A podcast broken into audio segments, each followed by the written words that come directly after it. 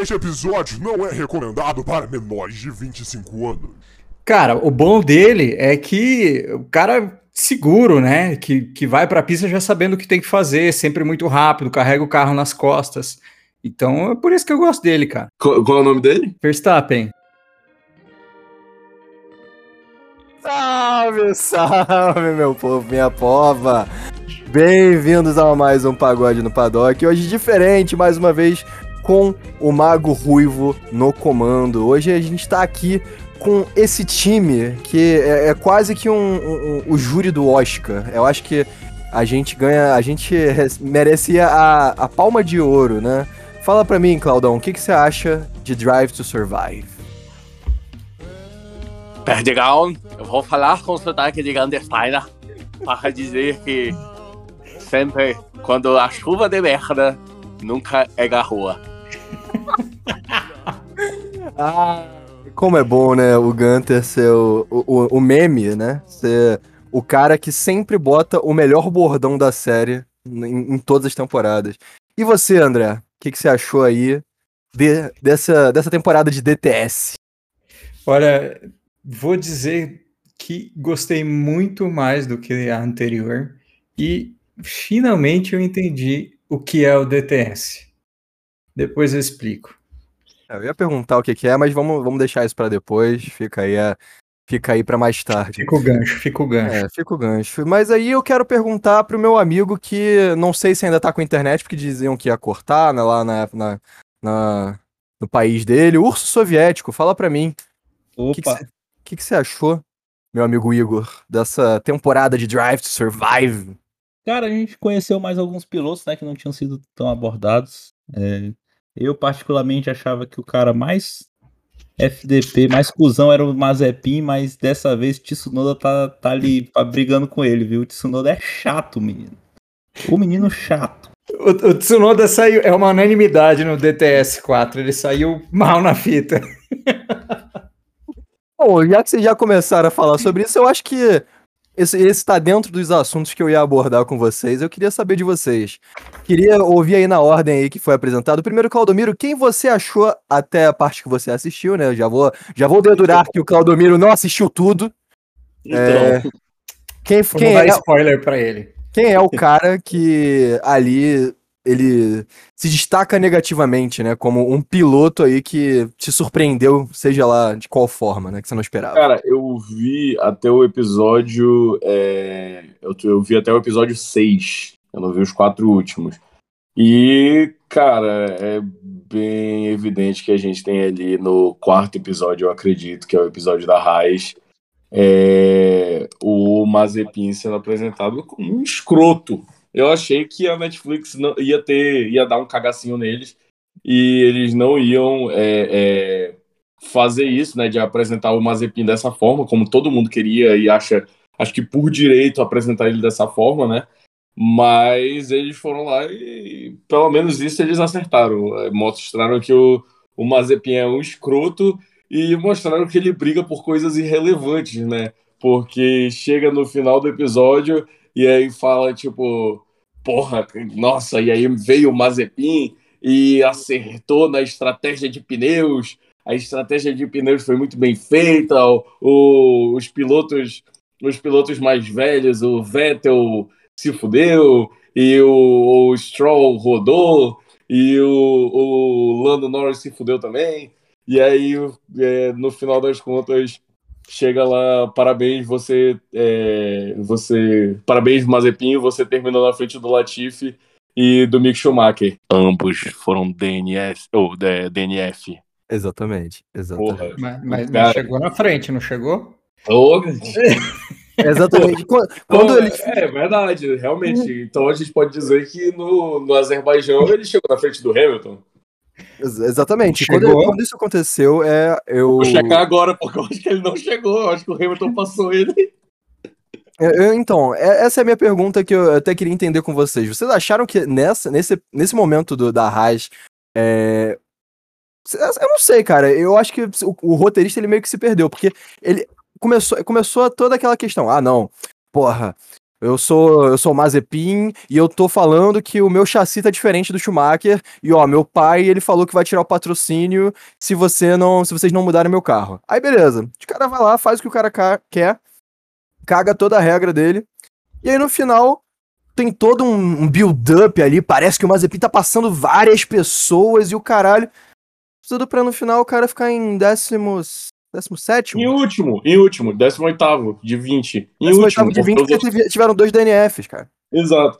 E só, e só para deixar claro, não, olha aí, vocês que duvidaram, o Lewis Hamilton realmente terminou em último naquela corrida, né? Dos que terminaram a corrida. E o, ficou atrás do nosso querido Nikita Mazepin. Então, É, o, mas esse, esse para mim é o seg- foi o meu segundo episódio favorito. Tá em segundo que isso? na, na escala dos 10 para mim, esse da Haas, justamente por mostrar tudo que estava acontecendo no, no box da Haas, mostrar o que, que é o Mazepin, essa, essa teoria da conspiração que ele, o pai dele e o, e o assessor dele criam de que um carro não é, dif- é diferente do outro. Cara, eu achei maravilhoso mostrar isso, porque é justamente mostrar é, o que, que é o piloto de verdade ali. Você vê que o cara é ruim, ele fala nesse episódio que tudo que ele fez nas, nas séries anteriores não funciona nesse carro. O que, que ele fez nas séries anteriores? Cara, Nada! Ele, ele- ele mencionou que ele tinha 400 corridas, não foi? Eu fiquei Uhum. meio, eu fiquei meio desde impressionado. É desde o kart, desde a É, ele, É, ele desde o fala que, Turismo, né, do Playstation. é que ele fala que de, de, de 400 corridas que ele fez, 15 o pai dele não estava presente, uma coisa assim. E mas a gente tem um absurdo muito maior nesse episódio que todos isso, tudo isso que vocês falaram. Aparece o Gunter, aparece o Gunter falando que o Mazepin é talentoso. Ah, meu amigo, se tu paga a temporada inteira da Raiz, pinta o carro da cor que tu quer, bota a bandeira da Rússia, pouco dinheiro não foi. Tu não ia dizer, meu amigo, quem quer rir tem que fazer rir.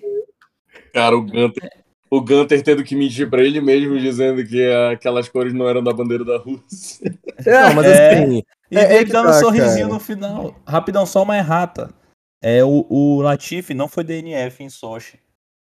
É que ele não colocou o pneu intermediário. E Ah. aí ele terminou em último, mas aqui não tá como DNF. Eu acabei de verificar aqui no site do. No Olha, GP é- tava como abandono. Aqui, bicho, eu juro pra ti que eu tô vendo aqui que não tá com abandono, mas fica aí.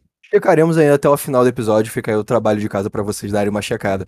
Mas assim, só pra encerrar esse assunto do Mazepin, eu queria fazer um, um paralelo, né, entre o filme que tá aí na- no cinema com Drive to Survive, que o Mazepin e o Batman, eles têm uma coisa em comum, que é o mesmo poder, o poder aquisitivo. Que isso, cara.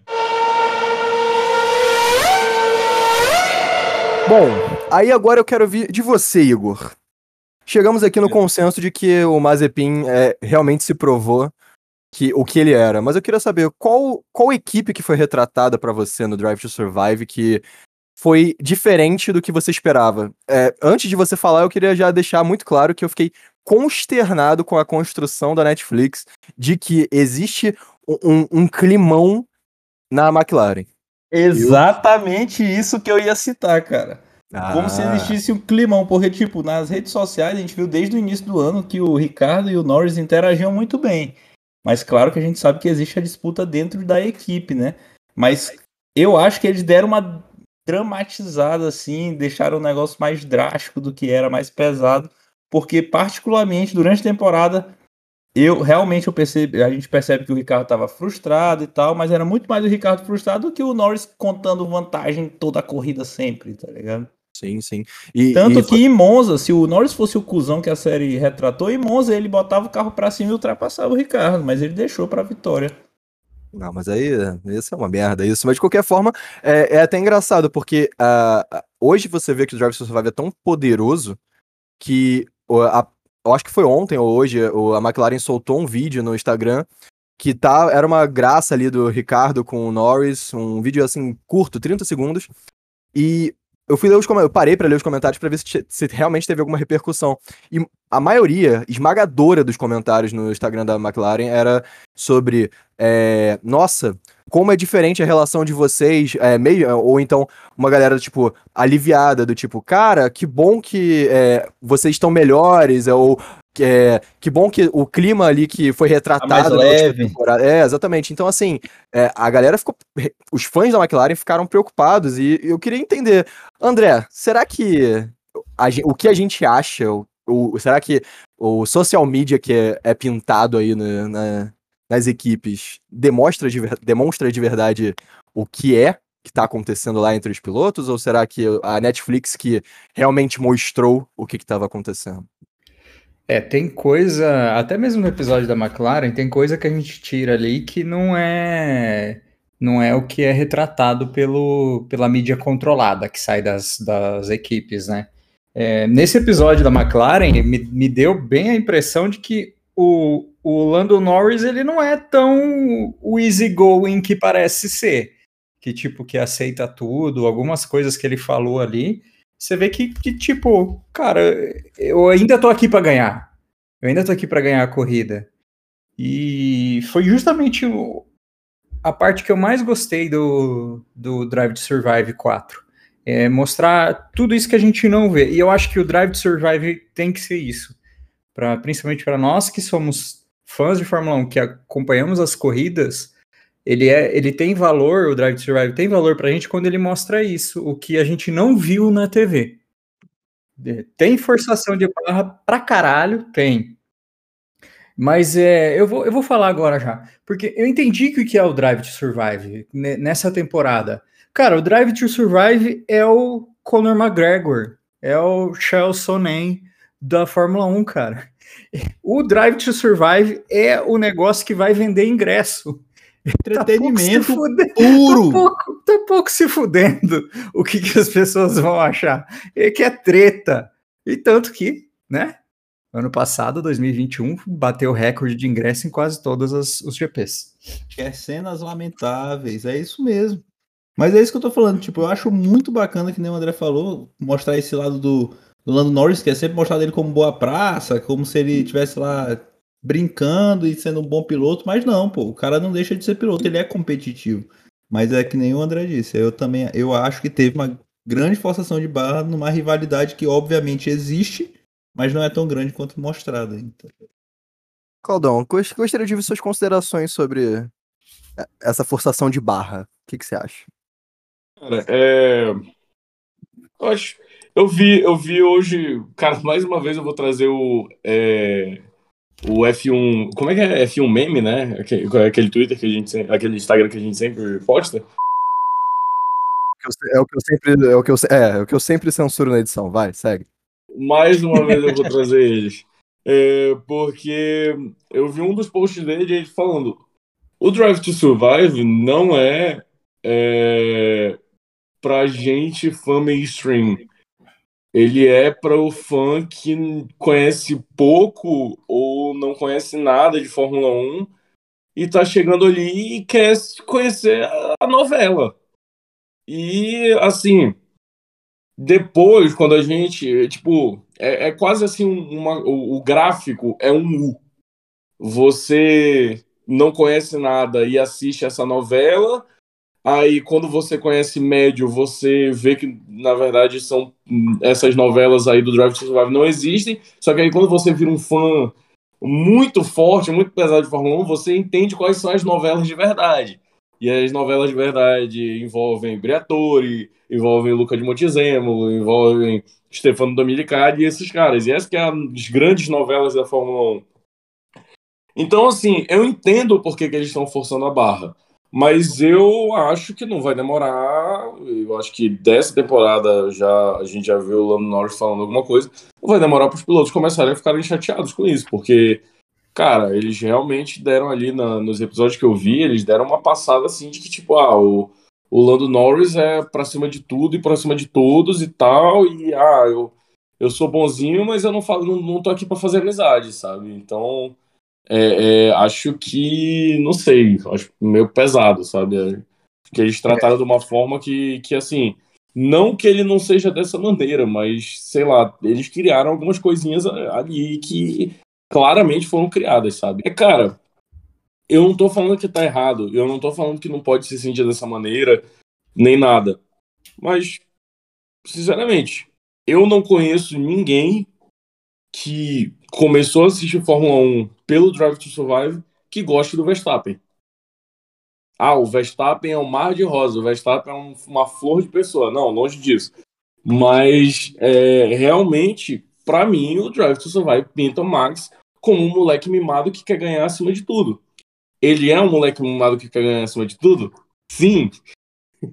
Mas ele também tem outras qualidades que fazem alguns fãs de Fórmula 1, exceto o André, é, apreciarem o piloto e o personagem que o Max Verstappen é.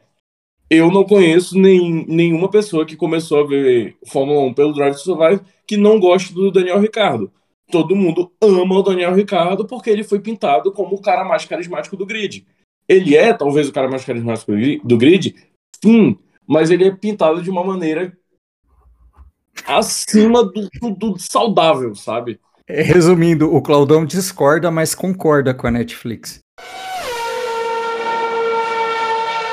Então, Claudão, fala pra mim o que, que você acha do Binotto falando italiano ao invés de falar inglês. Cara, eu acho genial. Eu acho de um desprendimento moral que simplesmente foda-se. Foda-se eu irei falar italiano. Ah, não, mas não sei o que, mas tem, porra, o Goethe é italiano, o Toto Wolff é austríaco, não sei quem, porra, não sei quem, de não sei onde, tal, não sei o que, foda-se. Todo mundo fala inglês, eu falo italiano. Eu acho isso incrível, sinceramente. Lâmbidas. Ah, cara, eu acho que de- deu preguiça nele, viu? O cara já tava ali com aquela cara de obrigado e nosso Binotto carismático falou, agora eu vou falar italiano também. E, e aquela, e aquela briguinha dele com, com o Gunther Steiner? Alguém entendeu alguma coisa ali? São amigos, né, cara? Aquilo ali é briga de amizade, é briga de espada. Briga- é, É, verdade, Broderagem. isso, isso aí é um outro é, brother- é a famosa broderagem. É, É, perfeito. é, é, essa é outra coisa que eu gostei do, do, do DTS, mostrar essas provocações aí que tem no- entre um e outro ali, porque é um ambiente esportivo e vamos conven- vamos convir só, maioria homens, e homem gosta de ficar fazendo provocação, né? Então, Nesse, nesse aspecto aí, eu, eu queria só ressaltar que eu acho que o Binotto foi recomendado a falar italiano por uma questão ali mais de patriotismo e de nacionalismo em relação à E Itália. agregar a marca Ferrari, italiano. Exatamente. Eu, eu, eu diria que ele foi, ele foi aconselhado a fazer isso.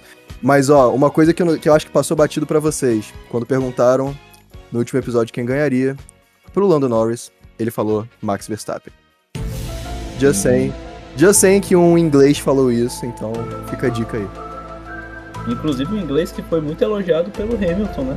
Hamilton elogiou o cara, vocês ficam nessa forçação de barra pra aceitar o, o Verstappen, velho. Verstappen, cara seguro, né? Que, que vai pra pista já sabendo o que tem que fazer, sempre muito rápido, carrega o carro nas costas. É, aqui, não, aqui não tem edição da Netflix, não. Aqui não tem falas da minha fala, não, cara.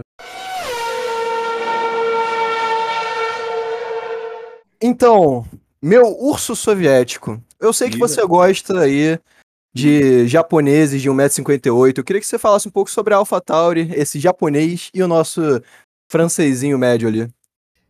Cara, eu entendo que eles tinham dado mais holofotes ao Tsunoda por conta que era novo e tal, mas eu fiquei com um eu senti um pouco de falta do Gasly, até porque o tempo do Tsunoda de tela é, ele era insuportável, cara. Moleque mimado, entendeu? Não queria treinar. Ele era todo tempo era, ah, eu tenho preguiça disso, tenho preguiça daquilo. Meu amigo, você é um piloto de Fórmula 1, você tá na maior categoria do mundo, você tá realizando o sonho de não sei quantas milhões de pessoas. E tu tá aí com preguiça, irmão. Eu nunca Tá. vi um, um japonês tão indisciplinado. Um japonês que tá pensando que tá na Disney. É. Cara, pra mim, esse, esse episódio, pra mim, é o, é o melhor do Drive to Survive. Que mostrou esse Tsunoda que a gente não conhecia. Peraí, que eu vou até botar um som em homenagem a ele. Cara, foi pior que o Bottas, só não apareceu pelado, né? É, aliás, eu, eu tenho. a- A Netflix tentou botalizar o, o, o Russell, né? Fez o Russell aparecer de cueca. Pois é. Mas Ele aceita o Bottas. Ele ainda cita o Bottas, É, exatamente. ainda cita o Bottas, que já sabe, né? Mas o, o Tsunoda fala em cagada no, no episódio dele, cara. Pra ele, fala em, ele fala em filme pornô. Fala em filme pornô, né? Uma frase que ele soltou que agora eu vou usar pra mim toda vez que ele rodar nos GPs ou fizer alguma cagada é foi uma bela cagada. Eu vou usar pra mim agora, tá, Tsunoda? Isso daí. Agora, outra coisa maravilhosa desse episódio da AlphaTauri, que, que também aparece a Alpine, é a frase do Alonso. Né? O Alonso aparece falando que o, sempre deve se, ele sempre deve ajudar os mais jovens na Fórmula 1. Eu achei fantástico, né, cara? Bem a cara Aí- dele. Caralho, bicho. Desculpa, vou até dar, até dar um corte aí. Mas, bicho, eu olhei e falei, como ele tem coragem. como ele tem coragem de falar um absurdo desse. Pra mim, o ponto alto do Alonso nesse episódio, na verdade, saindo um pouco da questão da AlphaTauri, é, é que ele bateu ali no ângulo, né? Ele, aquela, aquele momento que eles estão jogando aquela bola ali no paddock. Porra, o, o, o, o Ocorno lá, ele bate em sei lá o que, que nem um caça-rato, mas o Alonso, ele, parece que ele sabe dar aquele tapa na bola, parece que além de jogador de. Além de jogador de Fórmula 1, ele é um bom piloto de futebol, né? Aparentemente. Parece, parece. O Alonso falar um absurdo desse, pô.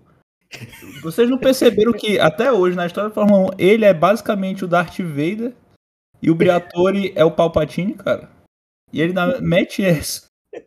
Eu fiquei Igor tá abismado. indignado. Você me lembrou disso, eu fiquei indignado eu tinha esquecido, cara.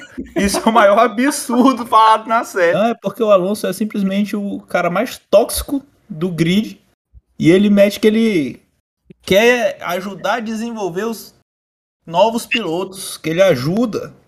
Ah, você não me engana, eu te conheço. Não, mas, mas isso é, mas isso é bom, cara. Isso é bom. Isso é bom, porque parece que o cara. é- Ele vai sair por cima, cara. Ele vai sair por cima. Rapidão. Tu acha isso bom, Perdigão? Vamos se dizer que você tem um país e no sistema de educação, que seria o Drive to Survive para os novos, os novos fãs da Fórmula 1, Longe, você ensina história diferente. Isso não existe, cara. Tá bom, aí você me convenceu. Aí você me convenceu bem. Então, beleza. A gente teve aí também um episódio que mostra um George Russell cravando sua vaga em Spa. É, a gente mostrou. A gente viu, né, que o George Russell ele só conseguiu a vaga, né? Porque ele conseguiu aquela qualificatória ali em Spa com o P2. Não foi por todo o choro, não foi pelas últimas seis temporadas com um carro não competitivo, não foi por nada disso, né? E a gente também viu uma Mercedes que estava muito grata ao Bottas e falou que se não fosse por causa do Bottas, eles nunca tinham conseguido nada do que eles conseguiram nessas últimas temporadas. André, concorda ou discorda com a Netflix? Ó, eu, eu só acho que aquela volta de cinco minutos em Spa do Russell não valeu muita coisa, não, cara. Cinco minutos de volta ele fica atrás da raça. Mas, assim, eu eu acho que foi mais respeito pelo Bottas do que qualquer outra coisa. É? Quando você trabalha com uma pessoa durante cinco anos, acho que o mínimo tem que ter é respeito. Eu também achei uma forçação de barra o Bottas falar que era um bom momento para ele para tentar coisas novas e cair na Alfa Romeo, né? Eu, eu tenho pra mim que eles gravaram aquilo muito antes dele ter sido chamado pra Alfa Romeo. Eu, Eu tenho, tenho- pra mim que a Alfa Romeo vai com de geral, mano. Eu tenho pra mim que agora a Alfa morreu de vez. Pô, vocês estão de sacanagem, né? Porra, não é possível que, que alguém ache que a Alfa Romeo vai fazer alguma coisa esse ano. De verdade. Vocês vocês estão preparados para ver Magnussen versus Bottas pelo 17 lugar? Ma- Não porque o Magnussen ele já vai fazer pole position agora já. Existe esse mundo, hein? Existe esse mundo. O Drive to Survive acaba com Toto vestido de preto num fundo cinza, falando que no próximo ano eles vão comer de geral. Claudão, Se o Perdigão, se o Perdigão não, opa, ato falho. Se o Toto Wolff quisesse comer.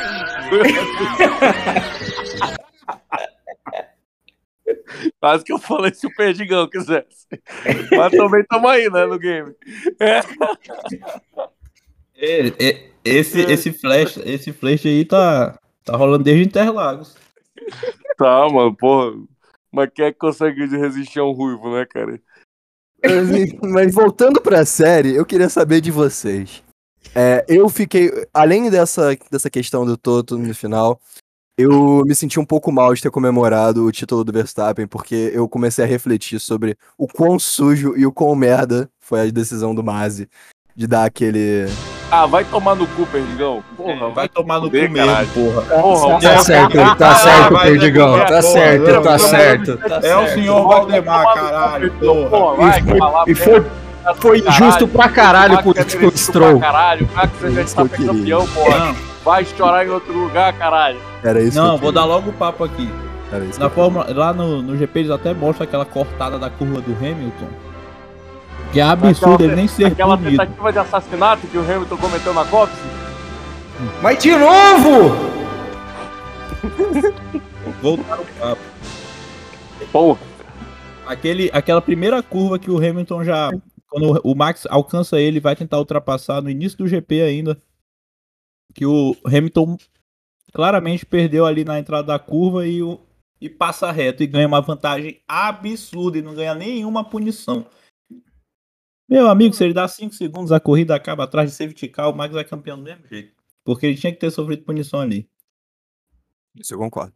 Concordo plenamente. É. Mas eu queria ver. O, eu queria saber o que, que o André achou desse último episódio.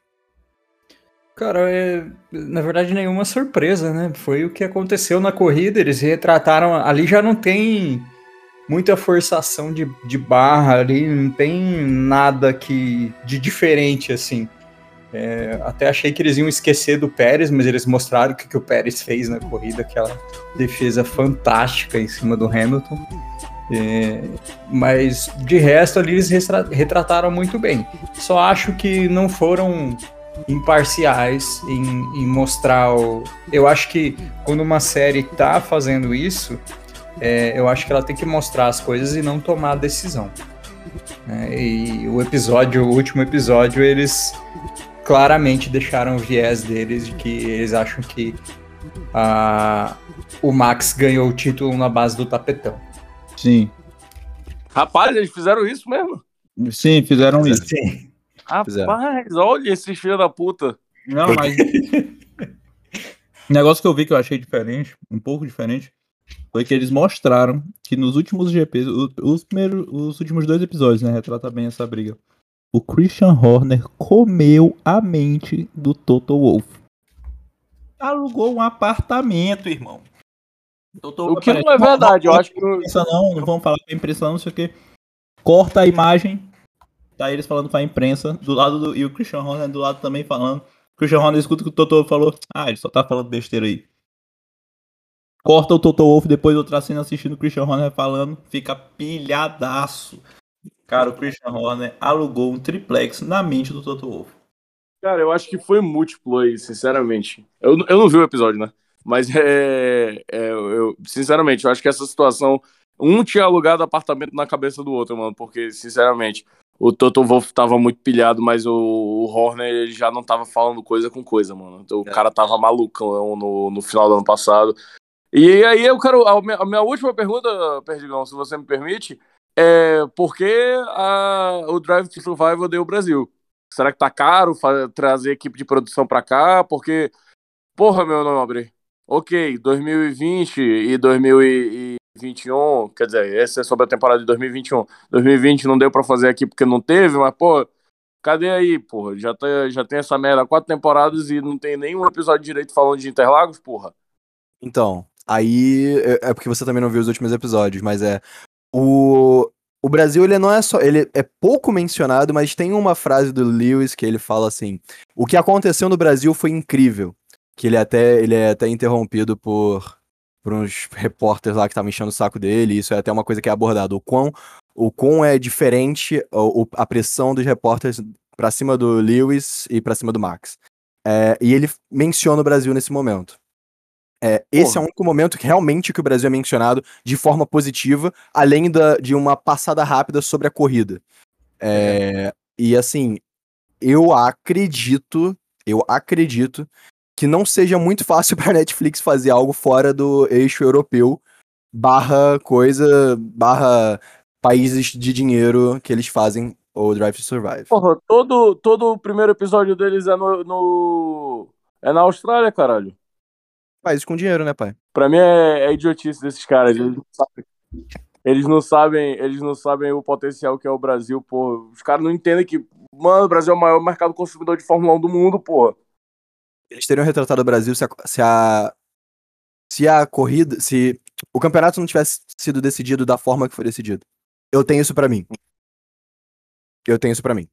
Eu Pode. acho que o material que eles tinham no Brasil não se igualava a nenhum outro GP a não ser o final, o de Abu Dhabi, né?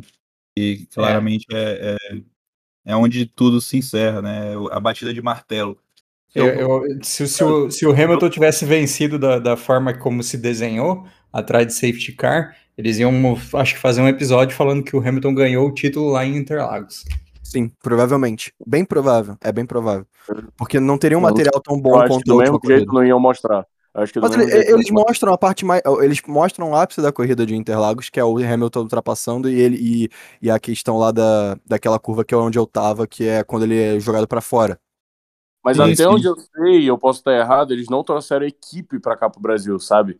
Porque, tipo, ali em Mônaco, em Mônaco você tem no, no- entre a pole, entre a classificação e a corrida, você tem ali os, os pilotos e chefes de equipe fazendo entrevista pra dar a opinião deles do que, que vai acontecer no domingo. Em Interlagos você não tem isso, sabe? Em nenhuma das temporadas. Porque cara, não equipe pra cá. a, a, a Netflix quer qualquer brecha de drama. Existe um drama maior que a Interlagos, cara, sem ser o Pois é, cara. GP. O cara foi jogado pra último. Se, a- Se se eles, se eles não mandaram a equipe, a hora que começou a desenhar o negócio, eles devem ter ficado puto que não Sim. mandaram a equipe. Provavelmente isso já foi. Isso já é decidido muito antes, cara. E aí ia ser aquela, aqueles episódios igual eles fizeram da, da McLaren, o segundo episódio da McLaren, que eles retratam Monza inteiro, Mônaco com a Ferrari também foi qualify, e depois corrida. Esse seria o episódio perfeito para a equipe da Mercedes no Brasil, cara. Voltando aqui, temos o último pagodeando. Antes de começarmos a temporada e antes da surpresa que vem antes da temporada. Então, Claudão, eu queria deixar. Eu queria que você desse aí um- uma última frase pra encerrar esse podcast maravilhoso do Drive to Survive. Eu queria que você encerrasse. A última frase que eu deixo vocês aqui é que Carlos Sainz será campeão mundial.